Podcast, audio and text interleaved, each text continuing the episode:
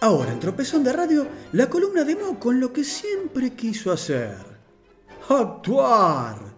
Aquí comienzan anécdotas no muy conocidas de Buenos Aires.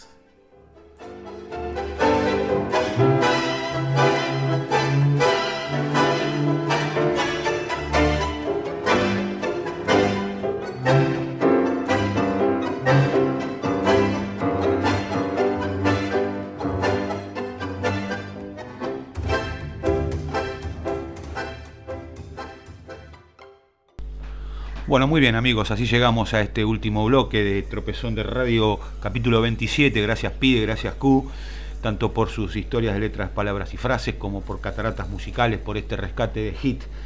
Y hoy voy a contarles dos historias, pero no encadenadas, son historias desencadenadas. Siempre con la licencia de nuestro amigo Diego Sigioto, contamos estas historias de baile secreta. Durante mucho tiempo, quien mantuvo en hora los relojes de la Casa de Gobierno fue el italiano Nicolás Scaranzini. Se había instalado en Buenos Aires en 1888, con apenas 21 años, y su popularidad comenzó el día en que instaló en su local de la calle Florida 142 una lámpara de luz incandescente, toda una novedad para aquellos tiempos. En su vidriera funcionaba un cronómetro que servía a todo el mundo para acomodar sus propios relojes con la mayor exactitud. Don Bartolomé Mitre, que vivía a dos cuadras del negocio, ajustaba el suyo cuando pasaba por allí. Un día, el general encontró detenido el cronómetro de Scarincini y lo increpó.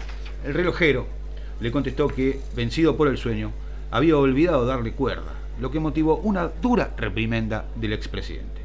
En una oportunidad, visitó la relojería el doctor Carlos Pellegrini. Su enorme estatura llenó mi taller y para mejor llevaba sombrero de copa, contó el italiano.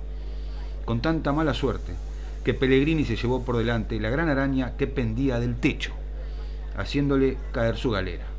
Si no levanta esta estúpida araña para iluminar enanos, no volveré nunca más por aquí, le gritó fastidiado el político. Al otro día, Escarinci levantó la araña hasta el cielo raso y cuando vio pasar al expresidente caminando por Florida, le indicó que todo estaba arreglado. Pellegrini entonces ingresó y le dijo soberbio, ahora está a mi medida, los hombres como yo necesitan espacio.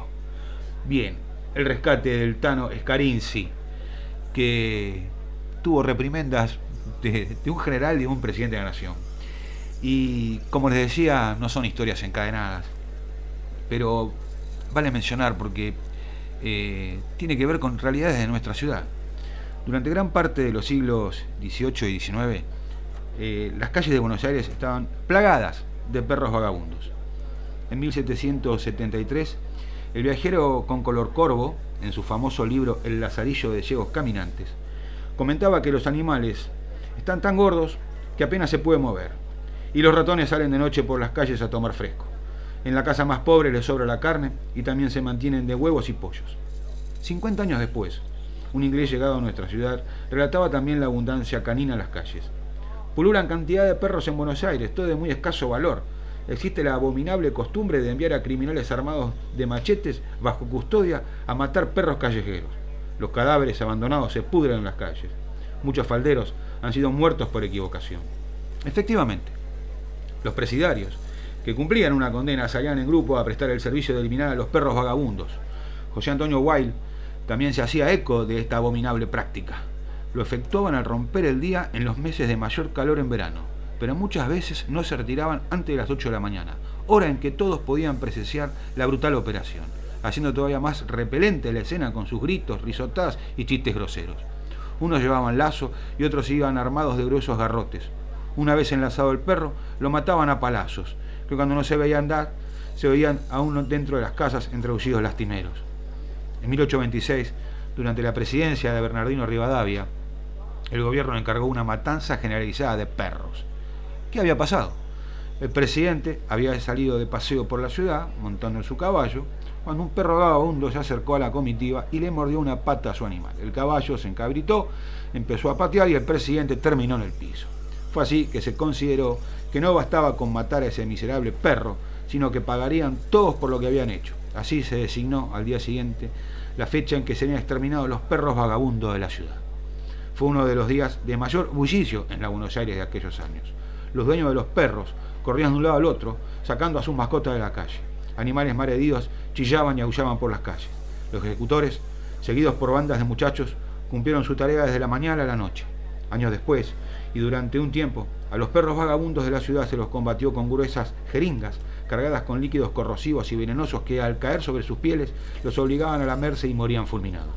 Sus cueros terminaban convertidos en guantes que se cotizaban a cuatro pesos la docena. Oye, esto es increíble e impensable que pudiera suceder semejante aberración en la ciudad de Buenos Aires, la verdad que esto es. Eh, pero, y finalizando con historias de perros, a fines del siglo XIX comenzó en Buenos Aires la moda de llevar a pasear a las mascotas. Muchas mujeres llevaban a sus perros falderos al Paseo de la Recoleta, que estrenaba en esos años un nuevo césped, mandado a colocar por el entonces director de paseo, el francés Carlos Tais, Mientras los perros correteaban sobre ese verde manto, huraños guardianes cuidaban en cambio que los niños no los pisaran. El presidente de la Comisión de la Recoleta, Mariano Escalada, se indignó ante la situación y la planteó como una queja al intendente Francisco Alcobendas, que lo derivó a su vez a Tais. Era un disparate prohibir que los niños jugaran en el césped mientras los perros gozaban de ese privilegio, Fui a hablar con Tais y finalmente conseguí que este pleito se resolviera. Desde entonces, los chicos juegan, se revuelcan, rodan el césped de las barrancas de la Recoleta sin temor al garrote de los guardias, contaba Escalada años después. El antecesor de Tais en el cargo había sido un compatriota suyo, Eugene Courtois, que se desempeñó entre 1877 y 1889. Courtois se había propuesto basar su trabajo en el respeto a la naturaleza. Sin embargo, y volviendo a las repugnantes escenas que había narrado José Antonio Wilde 50 años atrás, el director de paseo solicitó la compra de una carabina y municiones para terminar con los biguayés que se alimentan con los pececitos del paseo de la Recoleta. Y además 12 onzas de estrinina para liquidar a los perros vagabundos que todavía abundaban en las calles porteñas. No conforme con ello, señores, y para cerrar este casi 3 por 1 perruno, les voy a contar que también quien dio fe de la aberrante práctica del envenenamiento de perros fue el naturalista Ángel Gallardo. En sus memorias, Gallardo cuenta que cuando era chico su familia se mudó a una casa de la calle Florida. Encontramos una perrita lanuda que había pertenecido a la viuda Ventura Muñoz, después casada con el médico Eduardo White, que había habitado la casa antes que nosotros. Papá decretó su expulsión pero gracias a nuestros ruegos y a la prudencia de la perrita, que nunca entraba a las piezas, fue aceptada provisoriamente. Una mañana primaveral, el animal amaneció envenenado con la albóndigas de estrinina que repartía la municipalidad para prevenir la hidrofobia entre los perros callejeros. Se había puesto dura como una tabla, cuenta Gallardo, y así la arrojaron a la calle, donde cayó como un bacalao seco. Solo conservaba vitalidad en sus ojos, que me miraban cariñosamente mientras yo contemplaba con lágrimas en los ojos cómo la arrojaba el basurero en su carro, que la había de conducir a la quema. Así pasó, mis amigos, un último bloque de tropezón de radio 27 en este 414 de Nada es Casual. Si todo sale bien, el próximo martes nos volvemos a ver.